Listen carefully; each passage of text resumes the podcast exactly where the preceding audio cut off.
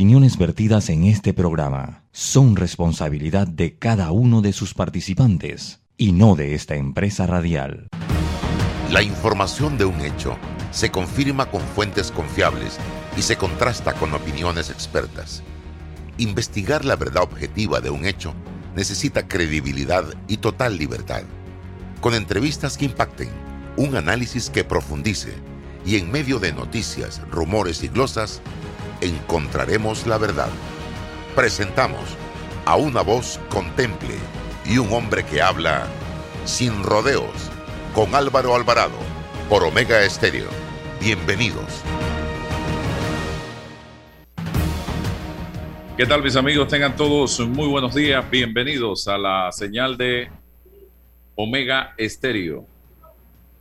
Bienvenidos. Gracias por estar aquí con nosotros en Sin Rodeos. Estamos en Instagram, estamos en Facebook, estamos también en el canal de YouTube, donde usted va a poder ver este programa a la hora que usted así lo desee. Hoy le damos la bienvenida a César Ruilova, como todos los días, y estará con nosotros como invitado don Aurelio Yeyito Barría, eh, em, un empresario panameño que todos Inicialmente lo conocimos cuando se agitaba como dirigente en la Cámara de Comercio a Industrias y Agricultura de Panamá en la década del 80 a través de la Cruzada Civilista Nacional. Gracias, don Yeyito, por estar con nosotros en el día de hoy.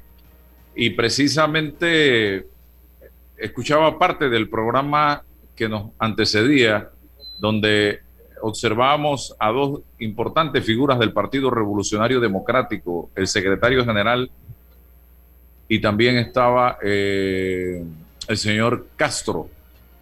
Y cuando hablaban de partidos políticos, yo recordaba lo que hablábamos ayer precisamente con el analista eh, político costarricense, que nos planteaba que no puede haber una verdadera democracia sin partidos políticos porque los partidos políticos son pilares fundamentales en el desarrollo de una democracia.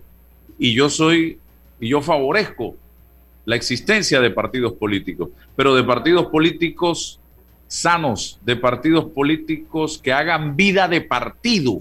Porque aquí, señoras y señores, y yo no sé si Aurelio Barría coincidirá conmigo, cuando vemos haciendo vida partidaria a los partidos políticos? Cuando van a elegir a su directiva, el PRD lo llama el CEN, los otros partidos junta directiva, ahí comienzan a agitarse, y cuando vamos a elecciones cada cinco años, de allí pareciera que cierran las puertas y solamente generan planilla a través del subsidio electoral, pero no hay ante la opinión pública una real vida democrática partidista de formación de su membresía, de discusión de los problemas del país, de aportes y soluciones a los problemas que enfrenta la nación panameña. Se la pasan, termina la elección, perdieron y se la pasan peleando y viendo a ver cómo acabo con la directiva que está vigente para meterme yo para seguir en el mismo jueguito y eso no es vida de partido. ¿Y por qué han llegado a eso? Por culpa de ustedes mismos, los dirigentes de los partidos políticos que simple y sencillamente llegan allí para tratar de lograr hacerse del poder y no pensando realmente en el futuro del país. Aurelio Barría le doy la palabra y a César Ruilova después. Adelante, don Yeyito. Bueno, muchas gracias Álvaro. Eh, estás hablando con una persona que no ha sido activista en los partidos políticos, sin embargo, eh, sí creo, como bien mencionas tú, que los partidos políticos son parte de un sistema democrático. Como te doy el ejemplo, es como si queremos estar en el campeonato de fútbol, eh, en la liga regional, y no tenemos eh, un equipo y los equipos se conforman en los partidos. Entonces, si tú quieres participar en los procesos electorales, tienes que conformar un equipo y en este caso, como en el fútbol, tienes que tener un equipo para jugar. Si tú no estás, tú no participas. Es cierto, los partidos políticos eh, se han deteriorado, eh, han estado eh, eh, con miembros, porque la institución no es mala, son su gente. ¿Qué es lo que deteriora a un partido? El clientelismo, la corrupción, el que hay para mí, donde yo logro eh, beneficiarme. Cuando se está pensando en el país, como, como hemos tenido buenos partidos políticos, de dirigentes políticos eh, muy responsables en Panamá, pero esto se ha venido deteriorando por el sistema electoral y por la misma estructura, donde sencillamente con este cambio de los 36 circuitos electorales, 34, 36 creo que son, eh, se han hecho pequeñas comunidades donde ellos reinan y son los que controlan los dirigentes de los partidos políticos, ya no son los famosos, las personas que no están en puestos de elecciones, los que controlan los partidos ahora mismo en el PRD y en los otros partidos son aquellos que están fundamentalmente en la asamblea, porque ahí tienen los recursos, porque ahí tienen, le echan mano a las planillas para tener unos nombramientos que, se, que supuestamente son para ayudar a la comunidad. Todo lo contrario, son activistas políticos que están pagados con nuestros fondos y con nuestros impuestos. Y eso la gente lo sabe. Y sencillamente se han, se han convertido en facilitadores en sus propios circuitos, lejos de encontrarse como personas que deben pensar en las leyes nacionales para que este país pueda corregir rumbos, para que tengamos mejor educación, mejor sistema de salud, para que haya una fiscalización del Ejecutivo en la administración de los recursos. ¿Tú sientes que eso es así? Yo no creo que ningún panameño lo entiende así o lo ve así. El PRD o el partido gobernante no está fiscalizando los recursos. ¿Por qué hay tantos problemas con los temas de corrupción, de credibilidad y confianza en la administración de los recursos, especialmente en el periodo de pandemia? Porque no hay una fiscalización eh, propia, que es la responsabilidad que tienen y de generar nuevos proyectos que verdaderamente impulsen el desarrollo económico para que haya oportunidades para todos. ¿Qué significa cuando los recursos se dilapidan y se despilfarran como el presidente de la Asamblea que, va que está por salir, que se gasta 21 mil dólares en un viaje a Turquía con dos asistentes. ¿Qué necesidad de gastarse 22 mil dólares? Eso es una bofetada. Y yo me pregunto, usted, radio oyente que nos escucha o nos ve, ¿usted está satisfecho con ese tipo de decisiones, con esas, con esos gastos innecesarios, dilapidar los fondos públicos? No, señor. Entonces, ¿qué es lo que ha pasado en otros países, Álvaro? Como en Venezuela los países se deterioraron. El sistema colapsó. ¿Y qué, ¿Y qué pasó? Llega entonces un Mesías que lo va a resolver y lo que pasa es que sencillamente eso va hacia una dictadura donde la persona eh, llega al poder por vía de la democracia, pero jamás salen. Y eso es lo que tenemos en países como los vecinos y los riesgos que se están viendo en otros países como Nicaragua. Buenos días Álvaro, buenos días don Aurelio. Yo sigo pensando que cuando uno, uno examina con algún grado de, profundidad el problema de los partidos políticos frente a la democracia, uno tiene que iniciar señalando que cuando, los partidos políticos, por lo menos los panameños y creo que los latinoamericanos y en el mundo, tienen una estructura de principios, una estructura teórica e ideológica. Es más, los partidos políticos panameños han apostado a lo interno, a reglas democráticas, a vencer en estos temas de designación. Era el Gamonal el que designaba quiénes eran los candidatos y tal. Ahora tienen una regla de primaria. O sea que ahí se vive objetivamente algún grado de democracia. Pero, pero hasta allí, o sea, que, que esa, esa estructura política objetiva, cómo ejecuta e implementa de cara al país de cara al sistema democrático, al, sistema democrático, su ideología, su proyecto político y su estructura democrática. No hay ese, esa entrega desde nuestro punto de vista a la sociedad de eso que debe aportar los partidos políticos. No existe, hay un divorcio total. Y lo dice bien Aurelio, la membresía, la, parte humana, la parte subjetiva es la que está fallando. Pero ¿Dónde están las respuestas? ¿Cómo resolvemos o cómo pretendemos resolver esa, esa contradicción? Hemos pretendido que por la vía de la ley, la vía jurídica, que sea el Tribunal Electoral en, en, algún caso el que vaya a sancionar algún tipo de situación anómala en la, en la estructura de esos partidos. pero no desde la base política. O sea, la ciudadanía, el pueblo no tiene una fórmula política, una acción política para remediar ese problema entre los partidos políticos. Y se ha convertido en un problema de, solo de los que forman parte de, ese, de esa estructura o ese colectivo político. Porque no hay eh, César Ruilova, que no participa en ningún partido político, no puede, no tiene competencia, no tiene injerencia para solicitar algún tipo de acción en contra de ningún partido político. Nos hemos divorciado, hemos renunciado a esa posibilidad política y por eso que estamos en el atolladero que estamos. Surge el partido, fenece el partido y seguimos en la misma lógica porque hemos perdido esa posibilidad política. Entonces, eh, tenemos que buscar fórmulas y estructuras, ampliar la democracia para poder dialogar con esas estructuras y, y optimizar y elevar el pendón. Ya en la ejecución vemos las deficiencias, pero siempre hemos querido resolverla por la vía jurídica y no por la vía política.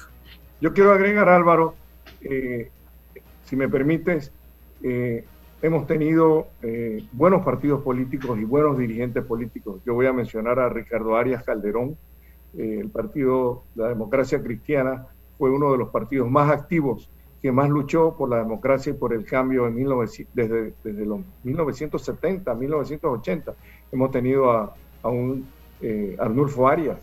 Y entonces los partidos han sido dirigidos por personas, han sido eh, mantenidos con una identidad y la gente los recuerda. Sencillamente, cuando esa mística se pierde, cuando ese liderazgo no existe, es cuando vienen los partidos y se deterioran.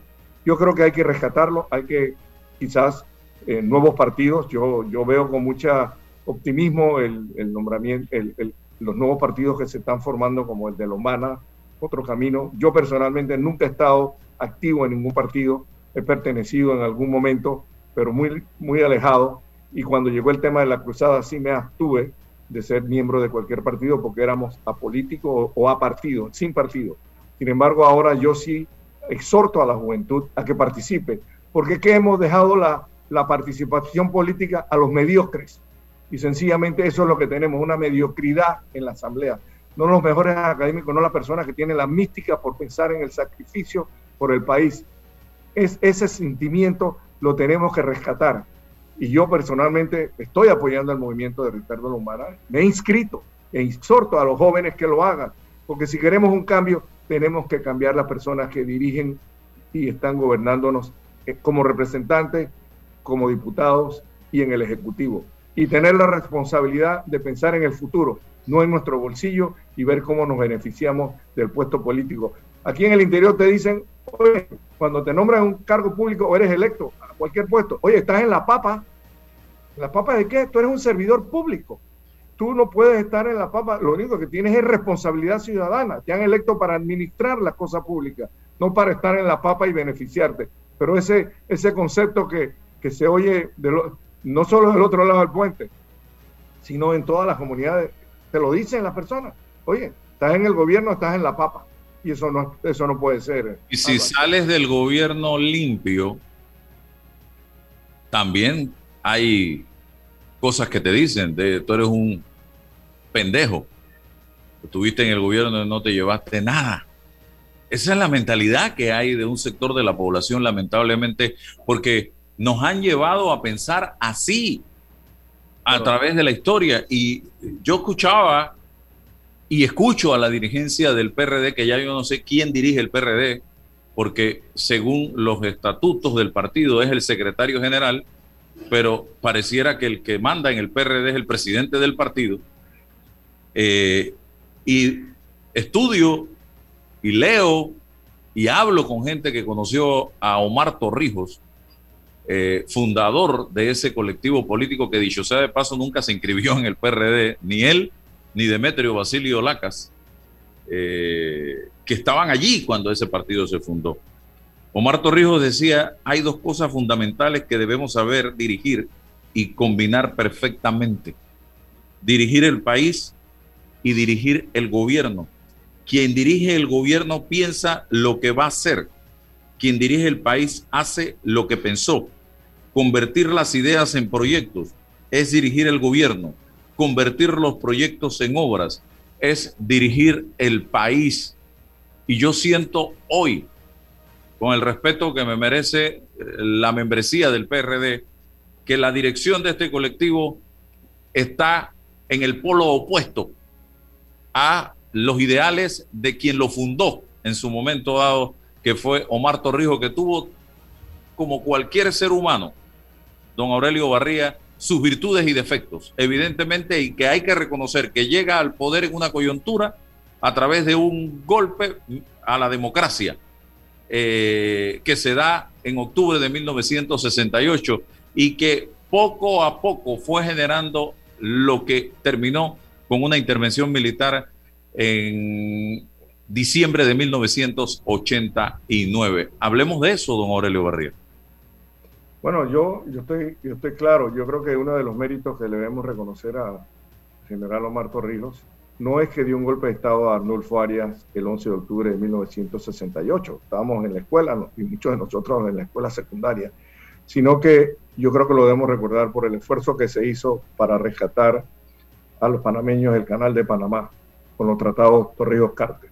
Yo creo que eso pasará a la historia como la contribución más importante.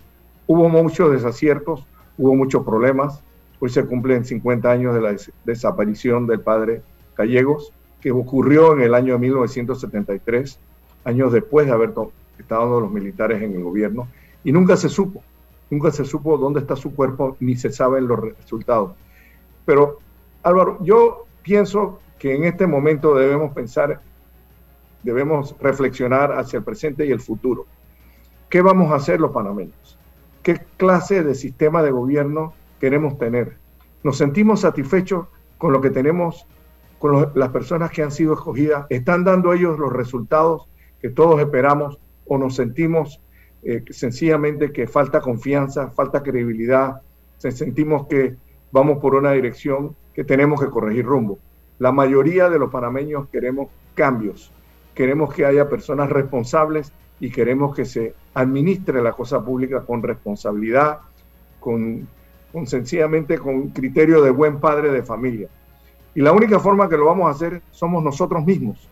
Nosotros, como bien dijiste tú, nosotros somos responsables. Pero aquí hay un clientelismo. Desafortunadamente, la pobreza, las necesidades eh, son explotadas por unos políticos clientelistas. Y muchas personas se sienten obligadas a tener que recurrir a los partidos políticos como si fueran unos centros para conseguir empleo. Y esa es la verdad, esa es la triste realidad. Tú vas al interior y te dice la persona, mira, eh, yo tengo que acercarme al diputado, al representante, al alcalde y ayudarlo en la campaña porque él me va a conseguir un puesto y por lo menos voy a tener. Lo que podemos buscar es que haya más empresas que puedan darle la oportunidad que con el esfuerzo y el mérito de cada uno, no con su relación política, es que va a conseguir avanzar y mejorar a su familia. Y yo creo que la educación es fundamental, Álvaro. En aquellos países donde los niveles de educación son mayores y las cuales Panamá está entre los más bajos, en esos países tenemos una mayor participación cívica democrática y donde los partidos políticos ingresan personas con mayor responsabilidad y con esa mística, con esa idea de hacer el bien para los demás. Aurelio, llevamos siete elecciones apostando al cambio, en el 89, en el 94, en el 99, en el 2004, en el 2009, en el 2014 y el 2019. 32 años apostando a esta vez sí vamos a cambiar. Y seguimos haciendo exactamente lo mismo como sociedad y como país que me indica a mí que en el 24 nada vamos a cambiar realmente. Y, te digo, en estos años la educación se ha deteriorado, los niveles de, niveles de educación de nuestra juventud ha bajado. Ese es un reflejo de lo que necesitamos. La salud se ha desmejorado. Entonces, es el esfuerzo individual, la participación y la conciencia ciudadana de activarse, de participar, de elegir mejor, de saber que uno tiene los derechos y deberes, pero uno tiene que participar y no cruzarse de brazos. Uno tiene que decir, bueno, cuando tiene obstáculos y problemas, uno tiene que levantar la mirada y tener el esfuerzo, que con su esfuerzo lo vas a conseguir, la superación académica, la superación profesional, la formación de cada uno y enseñarle valores a los hijos. Esa es la única manera. Yo personalmente creo en unos cambios a la constitución para poder enrumbar la selección no a través de circuitos, sino como era tradicionalmente a través de las provincias y las comarcas, con limitación del tiempo que pueden ser diputados, para que haya una para que, haya continuamente un refrescamiento de los líderes en la Asamblea, así como hay limitaciones para ser presidente de la República por dos periodos. explico? Yo creo que debemos hacer cambios profundos, mejorar el sistema de justicia. Si no hay justicia, no hay democracia. Y eso es importante, porque si no hay justicia y lo que hay es una impunidad, lo que hay es sencillamente la gente le mete mano a donde puede porque sabe que no va a ir presa. Entonces eso es lo que se trata. Cuando aquí se respete y sientas que cuando cometes una falta vas a ser penalizado, bueno, tú vas a respetar. Es como en la casa. Si tú dejas que la persona haga lo que le da la gana, sencillamente es un muchacho que va a perderse en el camino. Tú tienes que tenerle disciplina y darle los valores en casa. Empecemos por ahí. Fíjate Álvaro que estamos eh, a las puertas de la segunda década del siglo XXI y cuando uno revisa la historia de nuestro país, por lo menos la reciente, los, últimos 30 años, había un objetivo común, latente, evidente, que era la recuperación de la democracia. Ese era un objetivo que eh, junto, junto a, la recuperación de, de la jurisdicción en el Canal de Panamá, eso representaba para el país, para la sociedad, un objetivo común y, había un enemigo también fijado que era la bota militar. Pero llegado ese momento, Álvaro, nos hemos quedado sin el argumento, nos hemos quedado sin, sin, sin los objetivos nacionales, porque no nos preguntamos si el objetivo en pleno siglo XXI es que la democracia esa recuperada hace 30 años funcione, porque partimos de la idea de que vivimos en democracia pero ¿es funcional la democracia panameña en pleno siglo XXI? Mientras que no nos hagamos esa pregunta, vamos a seguir en la lógica de qué? De una democracia que sirve cada cinco años para que se estructure un aparato electoral, para que todo el mundo se aceite y para que sigamos en la misma lógica. ¿Cuándo nos vamos a detener para dialogar sobre la calidad de democracia que tenemos? Y a partir de ahí van a poder, vamos a poder eh, resolver o tratar de resolver los problemas. Otro elemento, tenemos un techo económico, tenemos una fortaleza, tenemos un músculo económico. Sabemos cuánto es nuestro PIB. Lo que no sabemos cómo administrarlo, cómo distribuirlo, cómo gestionarlo. Entonces, esos son debates. O sea, un, un proyecto político de pleno siglo XXI tiene que estar claro en cuánto le debemos a las estructuras económicas internacionales, con qué contamos, dónde están los nichos económicos para optimizar nuestras utilidades y así distribuir. ¿Qué tipo de sectores en Panamá se nos ha quedado rezagado y que tenemos que generar una política asistencialista? ¿Qué otros sectores no? Entonces, todo eso en pleno siglo XXI, nos habla de la calidad de democracia, de hacia dónde tenemos que ir. Pero no hay momento en este país, no hay liderazgo en este país que se detenga a dialogar pausada y prudentemente de esos temas, sino la descalificación, el descrédito y el andar con el retrovisor hacia atrás para achacarle los problemas a los gobiernos anteriores. Muy bien, dice Aurelio, y a futuro, ¿qué hacemos? Pero lo tenemos que hacer fijando los problemas panameños, fijando nuestras realidades. Y el torrijismo está muy bien, el panameñismo está muy bien, pero no sé cómo se ajustan esas ideologías al pleno siglo XXI y a los intereses y valores de una generación que vive en tecnología viva arropada con una realidad totalmente distinta y que tiene un futuro que, trata de consolidar valores, intereses, pero es de todo. El Panamá debe ser de todo. Aurelio, hay dos sectores, tres grupos en este momento saliendo a recoger firmas. El objetivo es el mismo, lograr inicialmente 581 mil firmas para diseñar una nueva constitución. Este es un proceso largo de seis meses.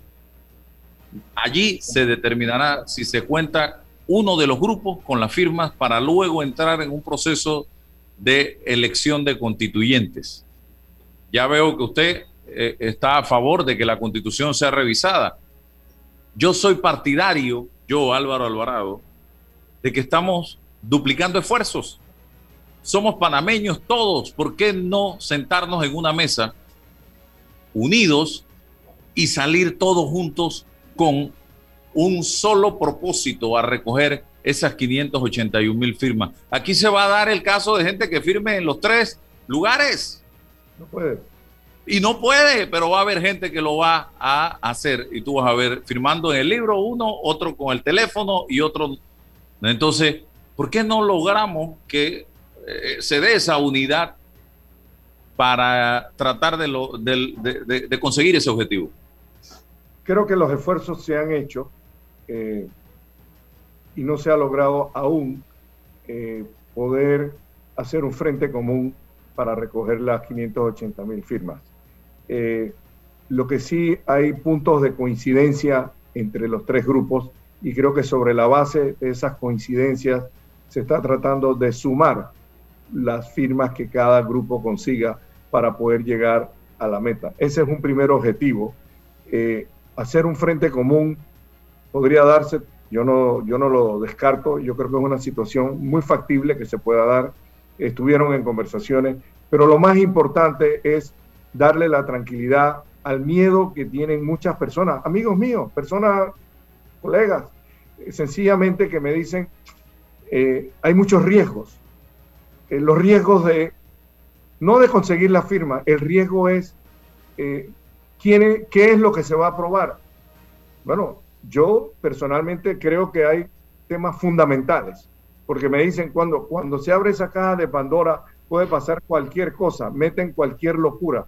Bueno, alguna persona de los 60 constituyentes puede sacar una idea pero tiene que aprobarla dos tercios de los constituyentes y luego lo que salga de ahí, si sale algún texto, tiene que aprobarlo un referéndum. Así es que no es cuestión de que nos van a poner eh, eh, condiciones o artículos que sean negativos, porque lo tiene que aprobar la mayoría de los constituyentes y luego el referéndum. Yo creo fundamentalmente que, como tú dices, hemos pasado 32 años esperando se hizo en 1900, en 2011 y 2012 se preparó por un grupo de notables un acto constitucional que se redactó, que tiene como 222 eh, páginas, donde recogen los criterios, las consideraciones y las recomendaciones. Ese documento no se llevó a la consideración de la Asamblea. El presidente, el candidato para las próximas elecciones, que fue Varela, también dijo que la iba a llevar a hacer los cambios, no lo hizo. Y, y el presidente Cortizo prometió que iba a, llevar las reformas constitucionales y que si eso no se daba iba a llamar a una constituyente. No lo ha hecho. Entonces la pregunta es, ¿cuánto tiempo vamos a esperar para que se den esos cambios? No estamos en desacuerdo en hacer los cambios. Yo creo que el 80% de los panameños quiere hacer esos cambios de mejorar la elección de los diputados, de mejorar el eh, eh, cómo se escogen a los magistrados, eh, cambios fundamentales, cómo se cómo se fortalece el órgano judicial y, el, y la administración de justicia. Son fundamentales. Nadie, personalmente, no creo que lo debemos tocar en lo absoluto el título constitucional sobre el Canal de Panamá. Entonces, yo creo que esos 13 postulados, 15 postulados que se, nos podemos eh, identificar serán la base de lo que se debe aprobar. ¿Qué garantías hay de que sean solo eso? Bueno, Pueden salir otras ideas, pero sencillamente dos tercios tienen que aprobarlo. Yo pienso que hay que tener fe y no cruzarse de brazos. Esperar que venga a través de dos asambleas no va a resultar. No ha pasado en 32 años. No va a pasar si nosotros no nos activamos. Y yo creo que si uno en ese esfuerzo logra que se, se recojan las 581 firmas y luego tenemos la posibilidad de escoger un bloque importante de constituyentes que puedan reflejar el sentimiento de los panameños sobre cuál es el futuro que le debemos dar a nuestros nietos y a nuestros hijos. Yo creo que tenemos, así como se hizo en 1945, así se puede hacer ahora también. Yo no creo que esta generación no es capaz de hacer esos cambios. Señores, todo tiene riesgo y yo comprendo a la persona que me dice hay demasiado riesgo y podemos ir, caminar para atrás como el cangrejo yo siento que debemos hacer el esfuerzo y no quedarnos con los brazos cruzados. Le pregunto a aquellas personas, ¿tú estás satisfecho con lo que tienes? ¿Tú estás satisfecho con la manera como se eligen a los diputados, la manera como se eligen a los magistrados, las decisiones que toma la Corte Suprema de Justicia, donde se le ha cuestionado niveles de corrupción, donde se compran los por algunos diputados, que algunos magistrados que le compran los juicios o sus votos. Eso tenemos que cambiarlo, la manera de escoger a los magistrados, darle la independencia económica para que ellos puedan sentirse independientes y transparentes para darnos una verdadera administración de justicia. Con justicia vamos a tener paz. Como hubo el movimiento de la iglesia que le llamó justicia y paz, yo creo que justicia es lo fundamental en estos cambios constitucionales. Lo demás son importantes, pero debemos ir en esa dirección. Si se va a lograr esa unidad, Álvaro, tenemos que trabajar en ello. Yo creo que eh, verdaderamente los partidos políticos que se han unido para recoger firmas por Panamá es un gran esfuerzo y yo pienso que Panamá decide y el otro grupo firme por Panamá o no me acuerdo. Cómo Firmo por Panamá. Sí, pero hay el primero que no recuerdo el nombre en este momento, lastimosamente un grupo... Ese es el que tiene el señor Galloway. Exactamente. Igualmente, digo, si le cogemos las firmas y luego tenemos que enfocarnos en cómo se escogen a los constituyentes. Eso es un reto. Y la gente me dice, el riesgo es muy grande. Yo prefiero que, ¿qué prefieres? ¿Que se queden las cosas iguales? Bueno, yo no prefiero que, que las cosas se queden iguales. Aurelio, la vida es un riesgo. Todos los días. nos levantamos en la mañana hasta que nos acostamos. Es más, dormidos estamos en riesgo. Porque hay gente que muere dormida. Porque le dio un derrame o le dio un infarto y ni cuenta se dio. Entonces, ¿de qué estamos hablando? Si queremos cambiar el país, tenemos que asumir los riesgos todos como sociedad, como miembros de este gran equipo que se llama Panamá. O preferimos, para no asumir ningún riesgo, dejar las cosas tal y como están y seguir viendo esa Asamblea Nacional de Diputados cada periodo siendo peor y peor y peor porque nosotros no queremos asumir riesgo, pues, y queremos quedarnos cruzados de brazos. No, señores, seguir viendo una Corte Suprema de Justicia manejada como se está manejando hoy en día, o un órgano ejecutivo con el presidencialismo ese exacerbado que todos cuestionamos. Entonces, señores, entonces no asumamos riesgo, pues simplemente sigamos así como estamos, nos cruzamos de brazos en una hamaca y que, eh, por Dios, don Aurelio. Pero no lo vamos a hacer, Álvaro. Yo creo que esta es una iniciativa. Tenemos que ver el entorno, lo que está pasando en la región, lo que está pasando en Perú, lo que está pasando en Nicaragua, electos democráticamente y tenemos una dictadura civil eh, que controla y, sencillamente acaba con el sistema. Tenemos un problema como el de Colombia, donde ha sido asusado por los grupos de izquierda por los grupos financiados por los grupos de Venezuela y del Foro de Sao Paulo, y, sencillamente han tratado de crear un levantamiento contra un sistema democrático. Sí, hay que corregir desigualdades en Colombia y desigualdades en Perú y en Chile, pero eso se puede hacer dentro del sistema democrático.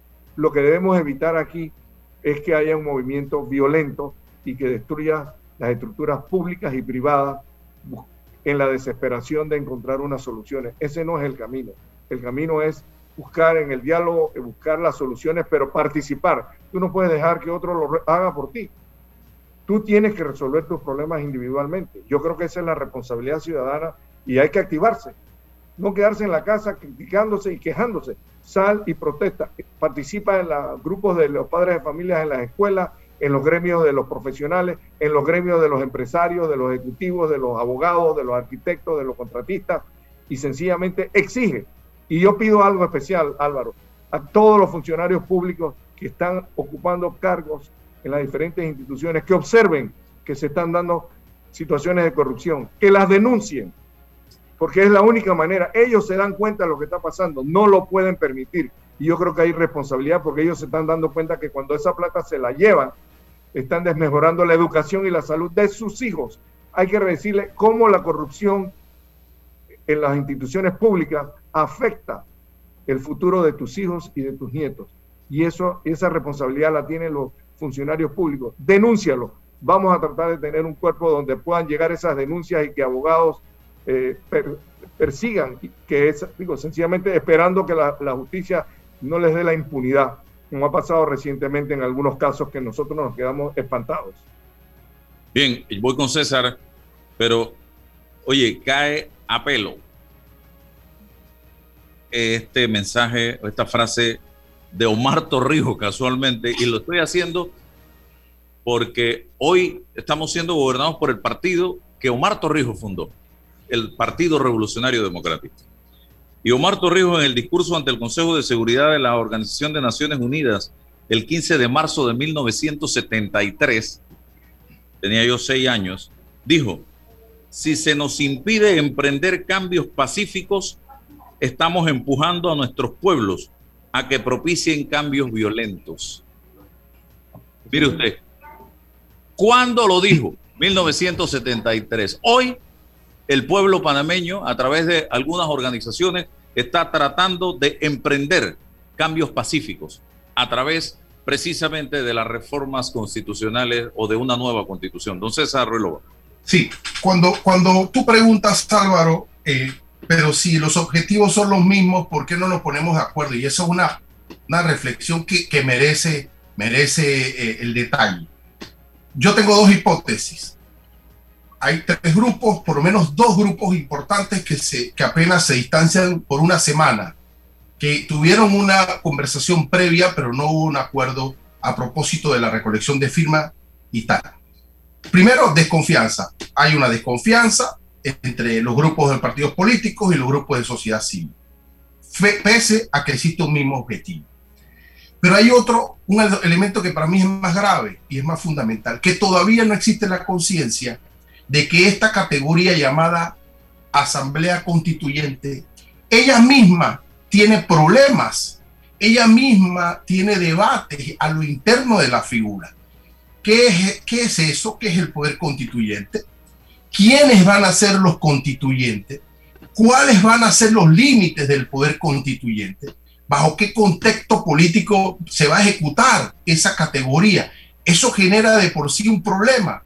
Y ese problema, cuando don Aurelio dice hay dudas, porque claro que, la misma, enfrentar esa, esa, esa, categoría genera dudas a la población. si los que articulan estos esfuerzos no se preguntan y no resuelven, por lo menos no se ponen de acuerdo sobre esa problematización y encima eh, generan eh, eh, marcos de desconfianza, ¿cómo uno vende la figura afuera? ¿Cómo uno la vende? Porque, porque de eso se, ¿cómo uno conversa y dialoga con el pueblo sobre esta solución?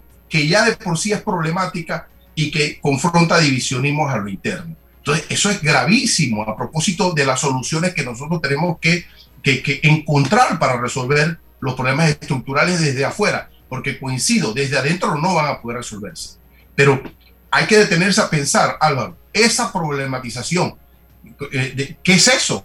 Eh, y esto de la paralela, eh, ¿cómo podemos nosotros en esa fórmula que no se ha implementado en el país, pese a que tiene ya más de 15 años de estar en la constitución, ¿cómo podemos nosotros vincularla a un sector de la población, por lo menos al sector social, que dice, tengo dudas conceptuales sobre esto, prefiero una, una constituyente originaria donde yo pueda participar y cómo, cómo hacemos para lidiar con estos problemas. Entonces, eh, no sé si, si pongo el punto, ¿no?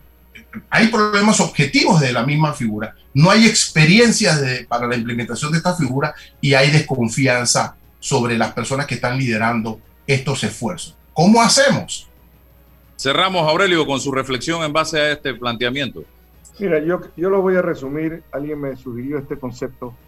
Eh, estamos en los octavos de finales de fútbol.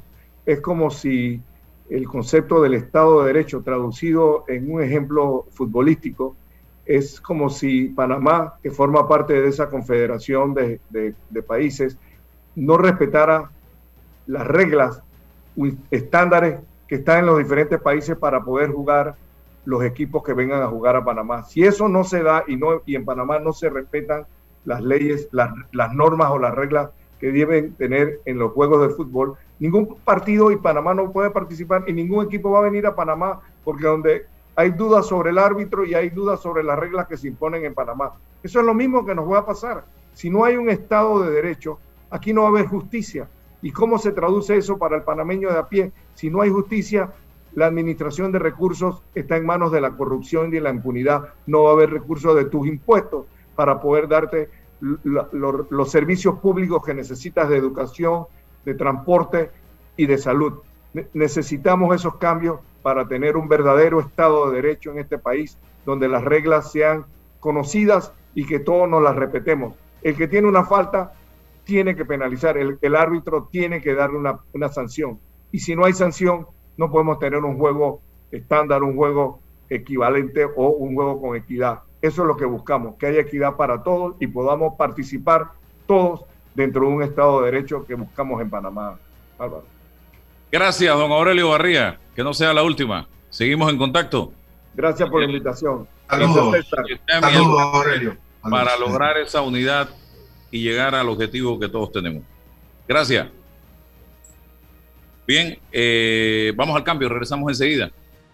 Atrévete a descubrir el nuevo mundo de tu caja en línea con innovadores servicios y facilidades en cajadeahorros.com.pa. Si aún no la tienes, afíliate en línea de forma rápida y segura. Caja de Ahorros, el banco de la familia parameña. Para la autoafiliación es necesario que sea cliente de Caja de Ahorros y mantenga un producto activo. Bueno, me voy a comer con una estrella. Mmm. Espérate, ¿y tu esposa sabe? Claro, ella sabe que la estrella del sabor es American Star. Y por eso en la casa comemos delicioso. American Star, el tasajo, jamón, chorizos y embutidos más suaves, económicos y con el sabor que le gusta a todos. ¡Oh! ¿Me invitas a conocer esa estrella? Busca la estrella roja y azul American Star, la estrella de tu cocina. En Panama Ports iniciamos operaciones hace 25 años y hoy somos pieza clave del crecimiento económico y competitivo del país. Siendo el inversionista más grande del sector portuario, Panama Ports ha generado miles y miles de empleos con los salarios más altos del sector y pagos directos al Tesoro Nacional por 450 millones de balboas. Panama Ports ha contribuido a que el país sea un centro marítimo fundamental para el mundo y se convierta en el hub logístico de las Américas. En Panama Ports, nuestras inversiones y compromiso siguen adelante para que cada día Panamá avance por un mejor mañana. Panama Ports, 25 años unidos a Panamá, patrocinador oficial de la Teletón 2030. Estimado usuario, recordamos que el reglamento del viajero prohíbe la venta de buonería dentro y fuera de las instalaciones del metro. El incumplimiento de estas disposiciones conlleva sanciones. Cuida tu metro cumple las normas. Déjate llevar por la frescura del pollo melo, panameño como tú. Déjate llevar por la frescura del pollo melo. Variedad y calidad. Melo. Frescura de altos estándares. la calidad es una promesa no? para llevarte el pollo melo siempre fresco hasta tu mesa. Déjate llevar por la frescura del pollo melo. Por su sabor y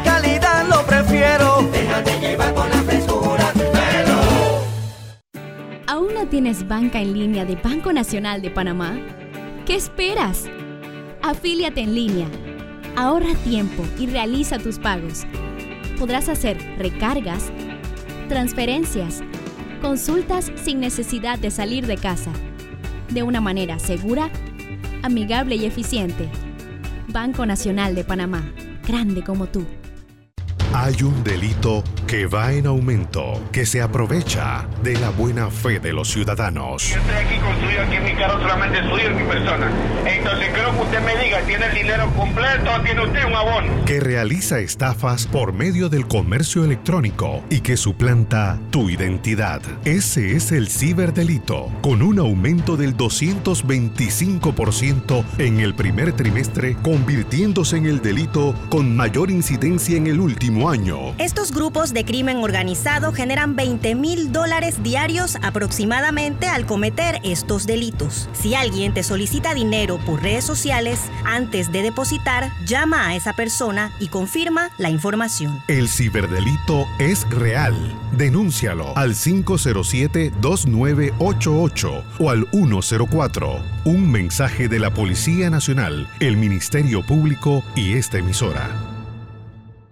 Estamos de vuelta.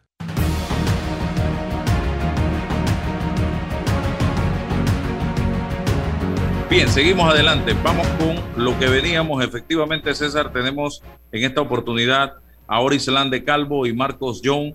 Eh, ellos son candidatos a eh, decanos de la decano y vicedecanos de la Facultad de Medicina de la Universidad de Panamá. Y quiero comenzar porque, eh, doctora, aspiran ustedes a ocupar este cargo en la Universidad de Panamá, en una facultad histórica y tan importante como la Facultad de Medicina? Buenos días, Álvaro. Gracias por esta oportunidad. Nosotros somos egresados de la Facultad de Medicina de la Universidad de Panamá y tenemos pasión por enseñar, pasión por la gestión de la docencia. En el caso del vicedecano, el doctor Marco Chón, que nos acompaña en la nómina, es un urólogo de reconocido prestigio en nuestro país. Él ha sido por más de 20 años docente de nuestra facultad y ha gestionado excelentes convenios y proyectos para nosotros. El doctor John pertenece al cuerpo clínico docente. En mi caso, yo soy docente de las áreas básicas y preclínicas. He estado por más de 40 años en la Facultad de Medicina, dictando un curso Fisiología Humana, cómo funciona el cuerpo humano. Y por esta razón he estado en contacto muy estrecho con estudiantes de las carreras de tecnología médica, nutrición, salud ocupacional, medicina, radiología. Es decir, una asignatura que tienen que dar todos los estudiantes de las carreras de nuestra facultad. Hemos estado también trabajando en todos los procesos de autoevaluación y acreditación y revisión de plan de estudio por 40 años. Tenemos, como dije al principio, la pasión por enseñar es nuestra alma mater y podemos gestionar y administrar la docencia. Don Marcos, propuestas específicas de llegar a ser decanos y vicedecana de la eh, decana y vicedecano de la Facultad de Medicina bueno, buenos días a todos, eh, a, los radioescuchas, y gracias por la entrevista. Yo creo que una de las cosas más importantes es que nosotros hemos hecho una disección completa. Si usted ve nuestro plan de trabajo disponible en la página web www.construyendooportunidades.com, es una disección de los problemas internos de la facultad. Está detallada los cuatro ejes fundamentales, vida estudiantil, docencia y gestión académica, la labor administrativa y la investigación. Entonces nosotros le debemos mirar hacia adentro, porque en realidad nosotros reconocemos que se ha hecho una buena labor, pero existen problemas graves dentro de la Facultad de Medicina que tenemos que atenderlo a través de un nuevo modelo de gestión. Investigación, por ejemplo. Este, todos sabemos, y ahora hemos vivido la pandemia, que los países que han progresado han sido aquellos que su investigación ha estado basada en la universidad. Y nosotros hemos dejado de hacer eso cuántas publicaciones tenemos en la universidad, cuántos trabajos se generan. Entonces, nosotros en este periodo, en estos cuatro meses, hemos diseñado un plan, nos hemos reunido ya con Senací, nos hemos reunido con Indicasat, con las diferentes instancias para integrar el cuerpo docente y los estudiantes en las labores de investigación, pero no es solo que vamos a hacerlo, hay que gestionarla. Entonces nosotros estamos proponiendo una nueva forma de administrar la docencia y la investigación. Un profesor que está dando clases o sea, hacer una investigación hay que inscribirlo, hay que hacer protocolos, hay que tener buenos cursos de buena práctica clínica con los docentes, con los estudiantes. Entonces nosotros tenemos que hacer accesible la investigación al cuerpo docente y al cuerpo estudiantil. Y ese es uno de los temas que nosotros hablamos. En el caso de los estudiantes, eh, pues es una carrera pesada. Los que han tenido familiares estudiando lo ven como un trauma. Esto no debe ser así ha habido casos de suicidios, ha, habido toda una serie de cosas que nosotros tenemos que atender a través de un gabinete psicopedagógico. Usted sabe muy bien que el gobierno sacó una ley para las escuelas. Tenemos que también ir a reforzar. No tiene que ser este asunto de un embudo donde se va achicando.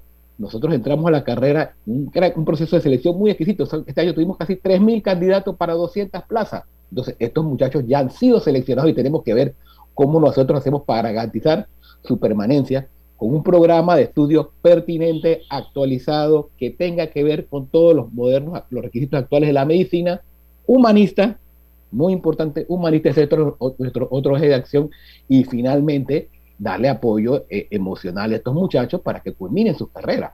Y eso es parte de lo que nosotros planteamos. Los administrativos profundos problemas han sido dejados atrás y así nosotros los llamamos y tenemos que retomarlo. Así que básicamente te podemos reducir, sé que es corto el tiempo, los aspectos fundamentales de nuestro eje, humanismo en la medicina, calidad de la atención, análisis de, la pertinencia del plan de estudio, una labor investigativa profunda y un apoyo emocional a los estudiantes. Buenos días, doctora Calvo, buenos días, doctor Yo, yo le hablo a un abogado, no, no conozco mucho el, asunto médico, pero en esta coyuntura nuestros médicos son estelares. Estamos viviendo una, una, coyuntura donde los médicos ocupan eh, los primeros lugares. Pero hace quizás 30 o 40 años yo, vengo escuchando que solo hay 200 cupos para todo un talento, para, jóvenes que tienen la materia prima para poder acceder. Pero ¿cuál es el criterio fundamental que hace que eso no varíe, que no se amplíe, que, que, sean 200 o 250 cerrado y renunciemos a recibir a un talento que queda rezagado? ¿Qué hacemos? Nosotros somos conscientes de nuestra capacidad actual, de las instalaciones que tenemos. Entonces nosotros tenemos que preservar la formación médica, que la Facultad de Medicina tiene su prestigio. Entonces nosotros estamos admitiendo un mayor número que en el pasado, desde hace años, pero nosotros tenemos que formar con las mismas competencias que se han formado por los últimos 70 años en la escuela de medicina. Nosotros posiblemente cuando tengamos las nuevas infraestructuras podamos ampliar, pero por ahora nosotros en la búsqueda de preservar la formación médica debemos atender a los que realmente podemos desarrollarle las competencias. Y uno de los enfoques importantes, eh, profesor Loba, es el aspecto de que eh, la capacidad de formación y la calidad tienen que estar aparejadas. Este, definitivamente ha sido una lucha histórica la construcción de la Facultad de Medicina, este, incluso en el plan de gobierno del gobierno actual. Si usted se lo fija, en sus 100 imponderables está la construcción de la Facultad de Medicina. Yo, fantástico. El problema y es un plan de gobierno. Pone un I, Facultad de Medicina. En la administración anterior se licitó 70 millones de dólares Ahora estamos hablando de posiblemente 140 millones de dólares de esa licitación. Y usted sabe muy bien lo que pasó con el Hospital del Niño, con el oncológico. Entonces nosotros, nuestra campaña, vamos a ser realistas. Nosotros vamos a luchar, gestionar los fondos, que haya una licitación. ¿Qué va a ocurrir en las cortes? No vamos a saber. ¿Y cuál es nuestro plan B? Pues mantener un programa de lo bueno de la pandemia que ha sido, que tenemos podemos diseñar un plan híbrido de capacitación, mantener la virtualidad de las clases teóricas y nuestras instalaciones actuales pueden ser administradas mejor, porque recuerde, son laboratorios de hace 40, 50 años que tienen una capacidad y tenemos que seguir cuidando el aforo. Entonces, nosotros lo visualizamos que atendíamos 150 estudiantes de anatomía, pues atenderemos 50 en un horario, 50 porque ellos tienen que hacer la parte práctica, esa es la parte fundamental de la medicina en los hospitales. Si ustedes se fijan, hemos ido a todos los hospitales reforzando que nosotros tenemos que ampliar, porque antes un profesor podía atender 5 o 6 estudiantes, ahora nada más puede atender uno. En mi caso, urología, hemos tenido un apoyo extraordinario de, de los urólogos del país. Tenemos 17 profesores hoy atendiendo estudiantes para atender a uno.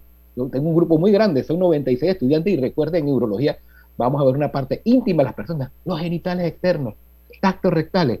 Usted no va a admitir eso y eso va en contra de todas las disposiciones éticas. Entonces, este tipo de cosas que fueron muy malas, vamos a traer nuevos criterios de capacitación nuevas y entonces dentro de ese alcance nosotros visualizamos a corto plazo, sí, vamos a admitir un poquito más, pero ¿de qué sirve que yo aumente 300 o 400 si al final voy a hacer este proceso traumático de selección y voy a dejar otra vez 50? Entonces, ese es el, concepto que nosotros estamos hablando. Bueno, vamos a meter un poquito más, pero garanticemos que estos que van a terminar van a cumplir con las necesidades del país y van a ser de calidad manteniendo el prestigio histórico. ¿Por qué o qué se puede hacer para integrar al estudiante de la Universidad de Panamá con el estudiante de otras facultades de medicina? Porque es que la Facultad de Medicina y la Universidad de Panamá son los custodios los que llevan la supervisión. Pero yo me pregunto, ¿esa supervisión se está haciendo? ¿Esa integración se está haciendo? El estudiante de medicina de las universidades privadas, que también se esfuerza y que también estudia, tiene que ver cómo logra hacer su práctica profesional o sus rotaciones o eh, eh, en algunos hospitales porque no se le es fácil a diferencia del estudiante de la Facultad de Medicina de la Universidad de Panamá. Y pareciera que hay dos mundos, el mundo de la Universidad de Panamá y el mundo de los estudiantes de medicina de las universidades privadas que también están quemándose las pestañas. ¿Por qué no hacer esa integración y que todos sean reconocidos como estudiantes, siempre y cuando cumpliendo con los controles establecidos por el supervisor, que dicho sea de paso, la Universidad de Panamá y la Facultad de Medicina? Sí, a nivel, a nivel de los estudiantes, ellos realizan congresos, seminarios en conjunto, los de nuestra Universidad de Panamá con los de las universidades privadas. Ellos nos han demostrado a través de un comunicado que emitieron en base cuando se iba a bajar la nota del examen de certificación básica en medicina, que todos ellos estaban de acuerdo en no disminuir el puntaje de aprobación del examen. O sea que nuestros estudiantes se han organizado a lo largo de los últimos años las diferentes asociaciones estudiantiles de la Universidad de Panamá con las universidades privadas. Nosotros también podemos seguir nuestro ente rector de las universidades privadas y podemos entonces trabajar para que todos nosotros nos llevemos armónicamente.